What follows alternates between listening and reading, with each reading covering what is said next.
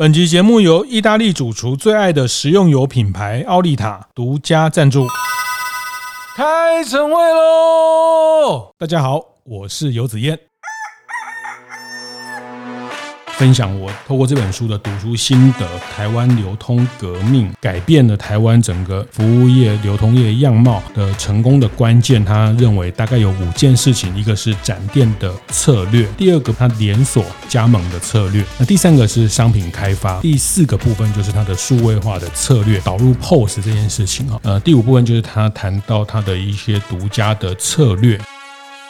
观念对了，店就赚了。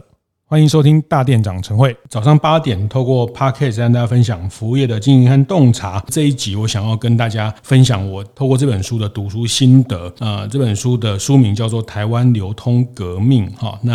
啊，它的副标叫做《上班族总裁徐崇仁的突围式经营哲学》。呃，我特别想挑这本书来分享。其实这本书是在这半年才出版的一本书。坦白说，它在书的市场，新书的市场并没有。得到太多的关注哈。那第一个就是徐崇文先生，他已经离开了统一集团，他已经呃正式退休了哈，所以他包括后来在全联等等的职务已经。退休了，所以呃这件事情他没有再被广泛的讨论。那另外一个部分就是，其实书里面谈到的很多啊，包括当年推的国民便当啦，这个超商的这些这个创新的服务等等，其实对台湾很多人来说，其实都蛮熟悉的哈。但是我特别要看这本书，其实我自己一开始也是以为啊，这个就是在把统一集团、统一超商当年的这些成功故事在呃再把它串起来哈。但是我后来越看越发现这本书呃。非常的独特哈，其实这本书是透过一个日本记者的视角哈，那这些内文它其实都陆陆续续在过去三年在日经杂志上做连载的一个专栏哈。那这位日本的作者哈叫做左宫圭哈，那他在疫情这三年的时间，透过呃三四十次的线上的访谈，跟徐崇文先生把他过去三十五年在统一集团的。呃，这些发展的一步一步去重新去复盘呢，用大陆人的说法叫复盘哦。那其实我觉得很多商业的策略、商业的战略，在复盘的过程，其实可以发现。可以读到很多当时他怎么决策的呃非常关键的逻辑哈，那这也是像在很多 EMBA 都会做个案的讨论哈，比如说讨论这个呃柯达怎么倒的啦，或是说讨论很多公司 IBM 怎么转型啦，那其实这个都是一种商业的复盘哦，虽然这件事情已经经过了好几十年，但是那个商业的逻辑的价值都还是可以一再的被讨论、被检视，那里面有很多的经营的观点都值得。去洞察到这些不同哦，那呃，我特别要讲啊，其实这个是从日本的记者、日本的财经记者的角度来谈的一本书。那大家知道，日本在不管在流通产业，不管在服务业，其实是比台湾进步很多哈。那当年徐崇仁先生也是去日本念了早稻田大学，他念物流，然后回来推动了一系列台湾的呃服务业的变革哈。那包括导入便利商店等等这样的东西哈。那所以我觉得用一个比较更成熟的。呃，市场的呃思维跟角度来看台湾的这一路的流通产业的发展，我觉得非常有有意思，而且非常常有意义哈。那我觉得它也是呃会成为一个非常经典的呃商业复盘的一个个案哈。毕竟呃，在徐崇仁先生领导的统一流通次集团，呃，他从一九八零年到二零一二年的这个阶段，将近三十五年的时间，创造出的一个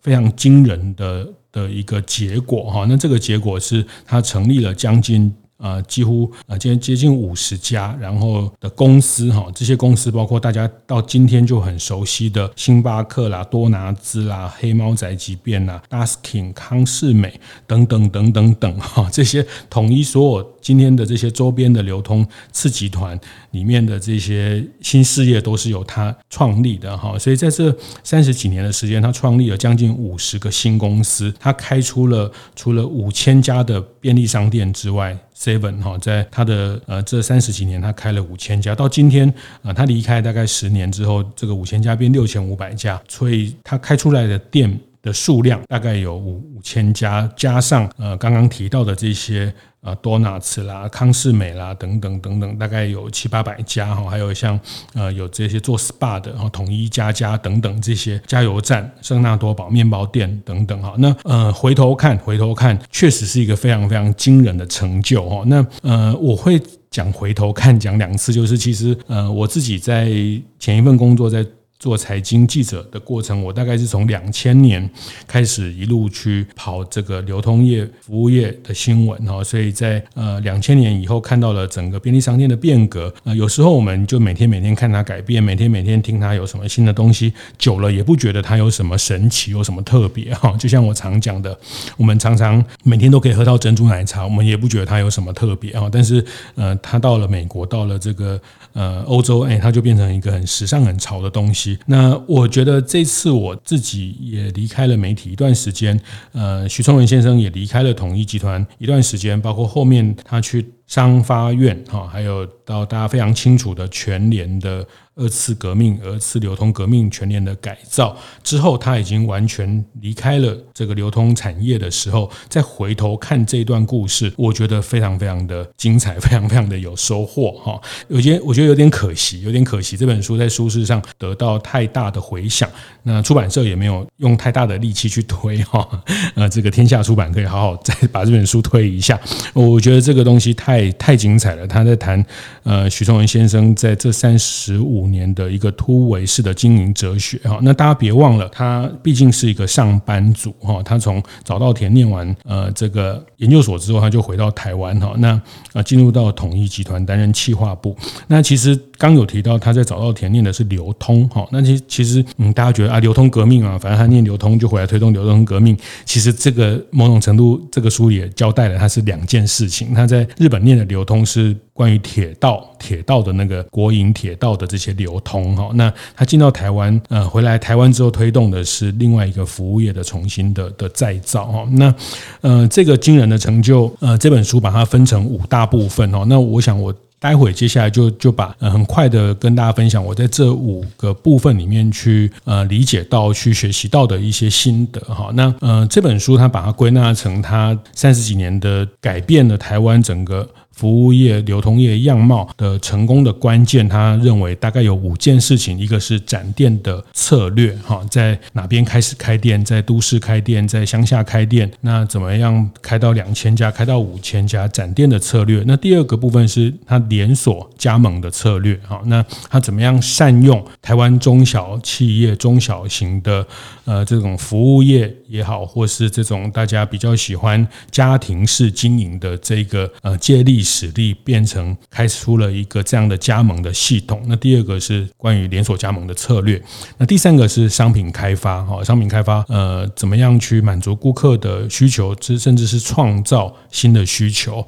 那包括呃咖啡，包括便当，包括呃很多无形的服务，ibon 哦，在呃手机还没有这么方便之前，怎么在 ibon 上。领火车票、买火车票，哈，也是呃，在高铁通车的同一年就开始提供这样的高铁取票的服务。这是在商品开发。那第四个部分就是它的数位化的策略，导入 POS 这件事情，哈。那呃，我在读这本书的时候，才非常惊讶的发现，Seven 在开前面一千家的时候是没有。POS 这个东西的哦，现在大家进到便利商店非常方便、非常直觉的，就是刷条码有 POS。那现在呃，不管是便利商店，甚至开一家餐厅、两家餐厅，都会用这种小型的 POS、订阅式的 POS、平板的 POS、POS 这个销售时点系统哦，这个叫。POS Point of Sales 怎么样去把销售时点里面的这些呃商品啊，甚至他买的人的性别啊做记录，这件事情其实并今天看起来是就是系统嘛，就是订阅或者是导入哈，这个是还有很多。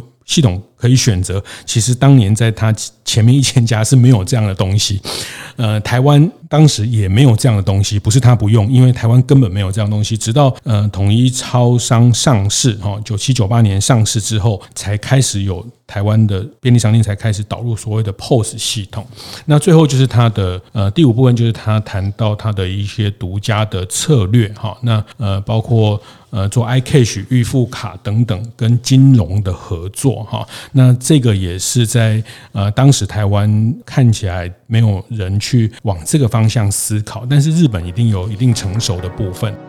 由奥利塔与大店长共同合办的服务业经营讲座，十一月二十八号礼拜二下午两点，将在中和奥利塔学院登场。这次主题是一门深入做好服务，邀请到的是二零二二年米其林指南服务大奖得主颜之华外场经理。于佩玲，侯令将和大家分享如何从无人到读心，以及服务业专业养成到打造服务团队。有兴趣的伙伴，欢迎到意大利厨房粉丝专业看看相关的报名资讯。呃，包括。呃，做 iCash 预付卡等等跟金融的合作哈，那这个也是在呃当时台湾看起来没有人去往这个方向思考，但是日本一定有一定成熟的部分。这本书其实他讲讲的一个观点非常特别，就是他讲说，其实呃台湾就是一个日本生活形态最好的一个实验室哈。那徐崇文先生透过他的呃对产业趋势的理解，还有他怎么样去把它打造成一个生态系的方式，让日本的这些服务陆陆续续的在台湾实现，甚至超前。哈，那这本书里面也提到。呃，包括在座位内用的这样的服务，包括在咖啡 City Cafe 在台湾的蓬勃，这个甚至都超越了呃过去它导入的日本的便利商店的服务啊。那呃，简单说就是像咖啡成为一个便利商店的刚需，成为便利商店跟客人接触每天的一个接触点，这件事情是台湾领先日本，把便利商店变成是一个类似餐厅的概念，而且提供座位区，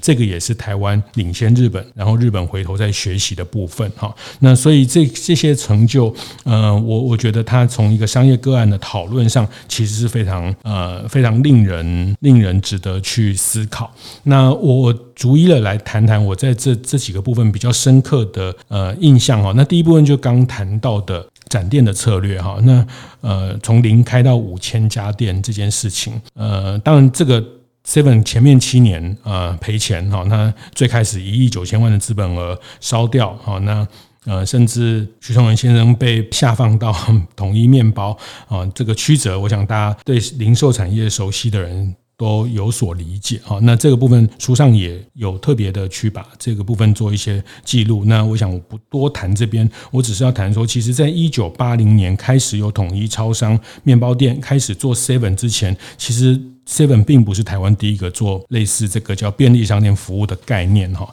那在当年有一个叫中国青年商店，那其实是台北市政府，其实后来也是味全的这个体系，在当年哈，在当年这个叫北味全南统一哈，这两个集团是呃都是台湾食品业的要角哈。当然，如今的味味全就是另外一个故事哈。在当年，其实便利商店这种社区型的呃零售店，并不是统一第一个导入或第一个在台湾去实验的哈，那嗯，其实更早就有人去做这件事情哈。那包括后来的呃，在从味全呃延伸出来的，像松青超市哈，那稍微有一点年纪的就知道，这个就是在全联之前呃，松青超市等等。那我这边要讲的意思是说，很多在服务业里面哦，这件事情说明了一件事情，叫做呃，服务业。并不是先开店就先赢哈，不是呃一定要抢到最先开始的赢哈，那是呃他没有叫抢到先机就等于抢到商机，并不完全如此。在科技业可能是这样，因为它一个独特的创新、独特的发明、独特的专利，但是在服务业，你看到很多产业的验证，不管是。做咖啡的、做餐饮的，第一个不一定就是占据到市场能赢到最后一刻的人哈。呃，所以在这个故事第一个讲，我我我想回应的是说，想提醒的是说，很多开店的朋友都都觉得他第一个发明这个品相，第一个占据这件事情啊，所以他。这个店就一定可以活得好，但是这不见得哈。第一个发明太阳饼的，第一个发明贡丸的，又怎么样？好，那坦白讲，我都不觉得这些事情形成对消费者任何的价值哈。那再回头去看便利商店的这个产业，统一在一九七九、一九八零开始做了这件事情，它也不是第一个做，但是后续它的经营策略、它的经营逻辑、它的经营观念领先了。他的对手哈，造就了今天呃大家食衣住行都离不开这个集团它衍生出的这些新的服务。那另外一件事情就是他在前面的十五年哦，一九八零到一九九五年开出了一千家店。啊，那在一九九五年的时候，呃，徐崇文先生就喊出了叫两千年的时候要开两千家店。哈，那他在书里面有提到，他是听了施正荣先生的一次演讲。那施正荣先生那时候提出了一个呃宏基集团的经营的愿景，叫做二 twenty one in twenty one，在二十一世纪要在二十一个国家成立分公司。那他就把这个愿景的思维带到自己的企业，所以他就在一九九五年的时候做了一个愿景，叫做两千。年开两千家，哈，二零零零年开出两千家店。这件事情，我想要再跟大家分享的是，很多人开店都说啊，台湾市场很浅啊，台湾市场很小啊，所以开十家就满了啦，开三十家就满了啊，所以我们还要再创造一个新的品牌啊。呃，但是我我觉得徐聪文先生这个事情，呃，在开 Seven 的这个故事说明了市场永远没有饱和的时间哈，那只是只有重分配。这个也是徐聪文先生的一句名言，在一九九五年，他喊出两千年要开两千店。这个目标，那书里面有讲到，他有一个很重要的幕僚，很重要的他的企划的幕僚跟他说：“报告老板，这不可能哦，台湾市场没有那么大，不可能依据日本，依据美国，依据什么？台湾不可能这么小的市场，不可能一千家，现在一千家已经很厉害了，全全台湾。”从那在那个时代，包括到现在，在台湾开出一千家的品牌，呃，屈指可数哈。在那个时代，只有 Seven 在台湾开出了一个一千家店。他说：“报告总经理，这件事情做不到。”啊，那徐崇文就说：“好，那你就不要做，继续做这个位置。”哈，书里面有讲，这个人后来的职务就被调动了。那他觉得愿景能去啊成就一个一个愿景的热情跟勇气，那个是一个每个专业经理人、每个领导人需要具备的。两千年的。这个愿景什么时候达成？其实书里面也记载，其实大家也回头看都知道，在一九九九年就达成了两千年的这个目标。好，那回头看哈，两千店也还好，现在都六千店了。呃，但是对一千要变两千，确实是翻倍哈。我觉得我如果是他的幕僚，我当时应该也会这样跟他说，说报告总经理，这个太难了哈，这个不可能哈，所以我可能也会被调走哈。就是我也不是一个好的经营者，没有梦想，没有热情。但我觉得这件事情现在回头看，觉得两千也还好啊，因为后来。证明了可以开到六千家店，哈，那呃，这里面的展店策略是什么？哈，其实他们呃，我觉得在这里面书里面谈到了一个我过去也在徐崇文先生相关的书里面没有看到的一个思维，哈，那他这个是徐崇文先生跟呃在这本书里面分享的，他叫水杯投石的理论，哈，那他在讲的是说市场的缝隙、市场的饱和点这件事情。那在呃流通产业、在服务业、在便利商店，它面临的超商面临的量贩。饭店面临的百货面临的各式各样的竞争，那他说这个每一个市场都一样哈，卖咖啡的一样，做餐饮的一样。他说每个市场的呃缝隙就像是我们在一个杯子里面把石头丢进去，把水倒进去，我们会发现石头跟石头之间还是会有缝隙哦。我们丢更小的石头。更小的沙子进去，这个就是市场缝隙出现哈。那在这个市场缝隙被填满的时候，这个水位就会怎么样？水位就会往上升。那意思指的是说，这个市场缝隙被填满，这个市场的饼就会被再做大。好，这个是在书里面提到的一个叫水杯投石的理论，我觉得非常值得和大家来分享，或是大家来参考。呃，你觉得你做的产业市场已经饱和了吗？那很多人说对。已经饱和了，因为呃，再怎么做，再怎么买一送一，大概就这样哦。那但是便利商店 Seven Eleven 告诉你这个故事。从徐聪文先生的至少在统一超商的这个历程里面，它并不是这样的结果哈。只要你在这个缝隙里面找到新的可能，它会把市场的大饼做大。换言之，我们在这个产业里面，呃，要努力的不是去抢别人的，而是要把饼做大。这个在包括我替呃捷安特的刘金标刘董事长在写他的自行车的这个成长的故事，他也提到要把饼做大才是所有的呃领导品牌该去做的事情哈。那这个缝隙在哪里呢？以便利商店来说，呃，其实回头看当年 Seven Eleven 是进入台铁车站的第一个便利商店，是进入高铁车站的第第一个便利商店啊，是进入了休息站啊，休息站也是一个介于呃这个量贩跟百货跟超市跟它就是一个市场缝隙嘛，就是有人需要在另外一个地方买这些东西、吃这些东西、喝这些东西的需求，那他再把这些市场缝隙逐一的找到、逐一的填满，那让这个市场永远都找到成长的利基哈，所以。呃，我我一直觉得这个这件事情，大家都每天生活在台湾，呃，不管你今天二十岁、三十岁、四十岁，你都见证到了便利商店在我们身边产生的一个一个呃，不断的找到市场缝隙成长的机会哈。所以我想这件事情，呃，也启发大家，其实市场真的没有饱和的时候，呃，除非是你你不想成长，你的企图、你的热情不够哈。那呃，饼怎么在做大这件事情，其实。是有方法、有技术、有逻辑的哈。那在第二件事情，刚提到在呃连锁加盟这件事情，呃，许宗仁先生大量的去收纳，或是大量的去招募了过去在前面几个直营店参与的员工，衍生出的家庭家人，变成第一波的加盟店的呃这些经营者哈。那如今。呃，台湾的便利商店，统一的 Seven 或者是全家，其实差不多，其实九成以上都是加盟的形态。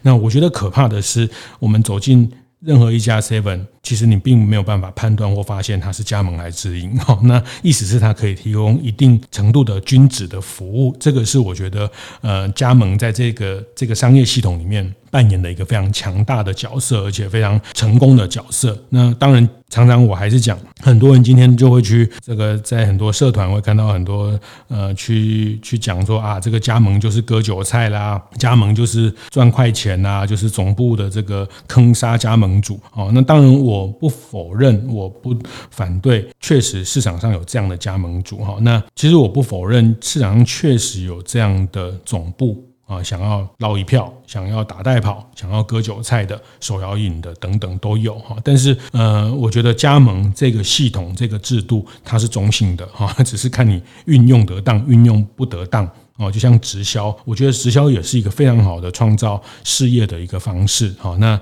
那他在运用呃这个正确在合乎法规的这些规范之下，它是一个非常可以去把想要创业、想要拥有一番事业的人去一起成就一个新的事业。那在这一段的加盟主的分享里面，其实一件事情特别让我印象深刻，这也是当年呃徐崇文先生也常常跟我们。在跑线的记者分享，他们当年怎么样去判断加盟主适不适合和他们一起合作啊？绝对不是他的资本很多，他有钱可以开个三家，所以就很快把他邀请来。绝对不是，他们是看他们对这个企业的认同度，这是第一个啊。当然认同很抽象。第二个就是他们也在检视这个加盟主能力跟品质啊。那那品质说起来很抽象，他们具体的做法是什么？书里面有提到，呃，他们每次面谈完一个加盟主，就一定会去加盟主的家里做家庭访问啊，就像我们小时候，我们哈，我们这个五十几岁的人，小时候这个学校老师，小学学校老师都会来家里做家庭访视，好，那他们当年在筛选加盟主，在招募加盟主的时候，一定要到加盟主的家里去访视。啊，然后会趁机借厕所啊，趁机借厕所。那书上也是这样写哈，如果这个人的生活习惯好，他的住家的环境干净啊。卫生，他以后开店，他一定也会开出一个干净的店啊，这个非常非常关键哦，而且非常非常一刀命中这个大的要害哦，就是现在比如说呃很多总部招募加盟主，然后发现大家的品质不一，服务品质不一，这个清洁程度不一，然后就要发动很多人做什么秘密课啊、集合啊，去查这里不干净，那里不不 OK，但是有没有可能从源头就去掌握到呃这个生活习惯好的、对环境重视的？这群人一起来跟你共同加入你的事业，所以这个也是那当年许崇仁先生在找第一批，其实后面他们在做很多的加盟组的筛选，其实都非常重视这些加加盟组的生活的这些习惯哦，因为一家店能不能干净哈，就其实跟他家里一样，这个人的家里如果是是干净的，是。是卫生的，是是呃不会乱七八糟，他以后开店一定也不会。好，那这个是在加盟系统里面的一个例子。好，那我觉得这个例子其实也很值得大家在找事业伙伴、在找事业合作者的时候，怎么样去呃找到有好的生活习惯的 这群人。哈，那这只是一个指标其中之一。好，那所以这些都会再再影响这个事业能不能走得长或走得远。好，那当然再来就是在关于它的商品的导入的这个能力哈，那我想在这个过程，大家不管是便利商店代收什么交通费的服务等等这件事情啊，其实统一超商都开启了一个新的服务的可能哈。那这个无形服务，我觉得也是呃便利商店它成为人们生活需求不可或缺的一个重要角色的非常重要的一个项目。那书里面提到一个故事，我觉得也非常精彩哈。那这个精彩就是有时候我们都知道它是怎么发生，但是透过别人的视角，透过呃另一个另一个像日本这样的记者来来梳理，其实我看到的另外一些心得，就是他举了叫呃国民便当这个事情啊，就在两千年前后，Seven 开始推出了国民便当啊。那国民便当这个事情，它呃也是把日本的在便利商店卖便当的这这个。这个模式引入台湾，那后面有非常多的配套的做法哈，那呃包括建鲜食厂哦，不是只有建鲜食厂，还有包括低温物流的运送哦，那时候已经呃两三千家店，三千多家店要做这个低温的物流，十八度 C 的配送，或者是呃这个温不同温层的运输等等，它牵涉到非常大的一个物流的配套。这个书里面有特别谈到物流配套的这个概念哈。那举国民便当的这个例子非常鲜明哈，就是最早最早，他说有一些店也是有卖便当，他就是把附近呃一些便当店寄卖在这边。那后来呃统一开始真正进入了鲜食的这个市场，那我觉得呃国民便当这个非常具代表性哈。那在导入国民便当之前，当然三角饭团。这些关东煮其实陆陆续续都已经有一些鲜食的提供。那国民便当是一个非常重大的转折哈。那这个便当除了刚刚讲的这些设备、呃这些物流的投资之外，徐崇文先生特别重视到行销这件事情哈。那我觉得这个事情也是呃一定要有非常有感性的人才会去去看待这个事情，就是便当的怎么样让便当这个商品变得吸引人哈。那在推出国民便当泡而红之后啊，就是它是因为价格便宜，我记得那时候好像五十五块还是六十块，五十五块就可以吃到一个便当哈。那当然那是二十年前的物价。那在第二波，他就开始推出了叫奋起湖的便当。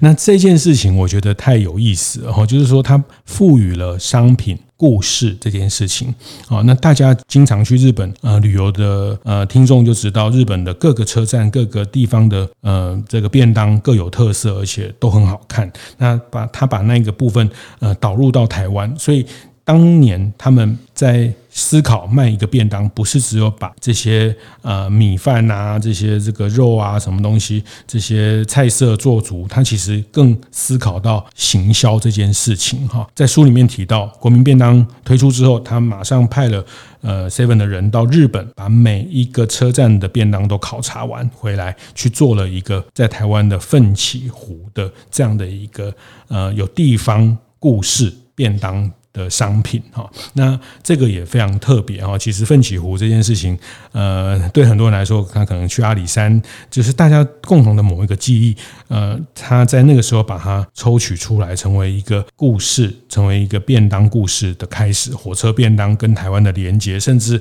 呃，我记得那时候还带着我们媒体到奋起湖去一起看这些便当店，把在地跟这个鲜食系统的品牌的。故事的呃内涵串在一起哈，那我觉得行销这件事情也是所有做服务的人、做商品的人，特别是从产品出身的人，有时候会比较欠缺的哈。大家都觉得 CP 值高，我的这个呃这个呃性价比很好哈，那就推得动啊，但是更重要的是在赋予它的故事啊。我觉得这个事情其实包括呃统一在后续的陆陆续续的呃这些嗯，不管是代言人哈、Open 奖等等哈，这些都其实是赋予了商品品牌故事的一个很重要的角色。那后面其实谈到的就更硬实力的部分哈，包括物流跟 POS 的建立。那我要特别讲的是说，其实在当年 Seven 前面一千家的时候，前面两千家的时候，台湾的物流系统是脆弱的，是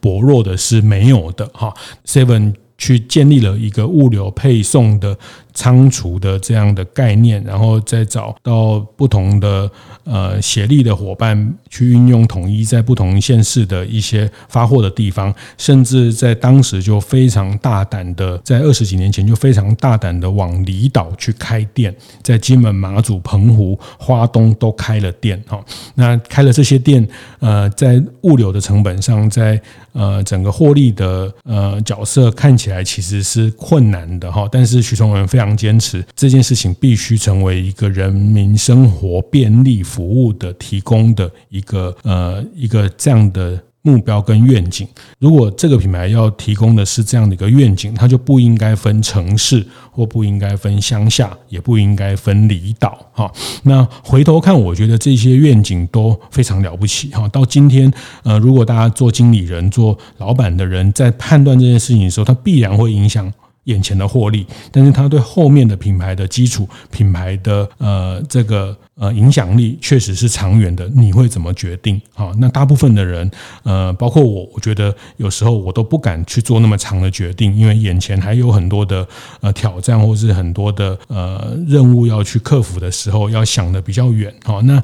呃，所以如果你把这本书细看，你会发现，呃，许崇仁先生当时想的也不是只有这一个直线。我讲的直线就是从统一超商零到五千家，然后建立物流啦，建立 POS 啦，建立商品这个直线。它从这个直线还平行发展出很多支线，包括导入 Dasking 乐清的服务，包括导入这个星巴克，导入甜甜圈，导入这些无印良品等等的这个。成为一个生态圈哈，成为一个呃服务系统的生态圈。那这个生态圈同时又能去得到，或是去培养出这么多呃将近。四五十家公司的总经理、副总经理的这一群干部，这一群呃非常优秀的经理人哈，那我我觉得这个都是回头复盘这个商业经验非常非常难得的部分。那我觉得也唯有因为有一点时空的距离哈，有时候当下看当下的事情，呃，难免就会觉得时势造英雄，难免就比较难看清楚，因为当下有当下的呃一些。时空的条件，或是当下在看当下一件事情，呃，有一些比较主观的偏差。哈，那我觉得这件事情，呃，离开，当他离开了十年，当呃，我们回头去看四十年前统一超商、统一集团怎么样，在一个台湾没有任何呃，这个讲叫做基础建设，哈，这个服务业的基础建设还不足的情况之下，去建立了一个这样的生态系。当然。统一是一个有资本的公司，统一是一个愿意投注资本，这个还是得去呃归功到高清院先生的高瞻远瞩哈，这个是 呃非常不简单的事情哈。那统一集团，我刚讲在许崇仁第一次做 Seven 的这个部分。钱烧完了哈，其实是烧了一亿九千万哈。那第一波它其实就有一亿九千万可以去开店，好，那呃这个一亿九千万在一九八零年哈，其实是可以买一排中孝东路的店面哈。现在大概只能买一间，哈可能还不是太大间哈。那当然它是有一个资本力量的公司，但是话讲当年有这样资本力量公司，也不是只有它，味全也不见得比它小，等等，还有非常多的财团都有这样的一个财力。但是我觉得高清愿先生看到了这个趋势，然后找到专业经理人，赋予他一个非常完整的授权，哈，让让他愿意在组织内去试错。这个也也是大家今天经常讲的，发展新事业要试错啦，什么之类的。这个故事其实在统一超商的这个流通革命的过程都已经讲完了，都已经都有讲述到一个。一个制造业，以统一食品来说，它是一个制造业，怎么去做一个新事业，怎么跨足到一个流通产业，怎么在这个流通产业里面，最后成为一个流通次集团，创造出几乎跟它原来集团一样大的一个新的营收，甚至成为它的新的集团在持续永续经营的一个非常重要的一个呃事业的基础哈。那我觉得这里面呃，包括人才的养成，包括商品的开发的思维哦，书中也提到，在二零零六零七年，其实统一就派驻了几个人在日本东京成立的一个事务所，后来变成呃也转型成一家家行销公司哈。那既然啊台湾人这么喜欢日本的东西，既然我们对日式的设计这么的有好感，他们就直接派驻了几个人在东京成立了一个工作室哈。那一开始也都是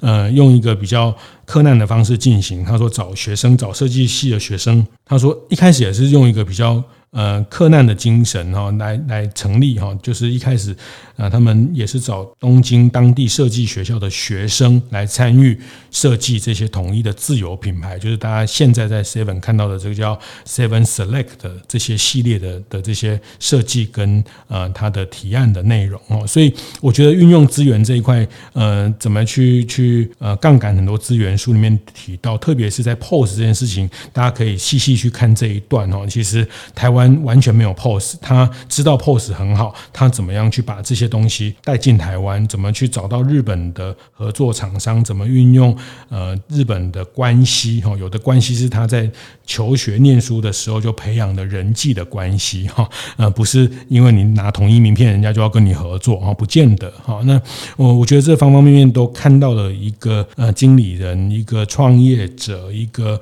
呃对这个行业有热情的人，他在理性跟感性之间，呃，怎么样去呃达到一个平衡，然后创造出一个今天。嗯，我觉得未来三十年、五十年回头看，都还会一定是一个非常了不起的商业成。成果的一个呃这样的一个成绩哈，那这这是我我这次最近读到的一本书哈，其实读完蛮热血的哈，就是第一个真的这个案这个个案我们都很熟悉，特别是我们这十几年二十年非常有机会去近身观察这产业，我本来觉得这个都我知道的事情，后来我发现其实有太多我不知道的角度啊，有太多我不知道成功的转折的。的这些因素哈，那我我非常推荐大家作为一个经营者，可以去看看这本《台湾流通革命》哈，天下出版的上班族总裁许崇仁的突围式经营哲学。那我觉得，呃，从这个书去想想你的产业可以怎么走，你的人才怎么布局，你的商品怎么去优化，怎么去透过设计，透过。呃，行销和消费者创造共鸣哦，那从中去扩大你的商业的范围，那非常推荐给大家这本书。这是我今天想要跟大家分享的一个新书的心得，谢谢。会后记得在 Apple Podcast 订阅、评分、留言。有任何想在晨会上讨论的议题，也欢迎提出。大店长晨会，下次见，拜拜。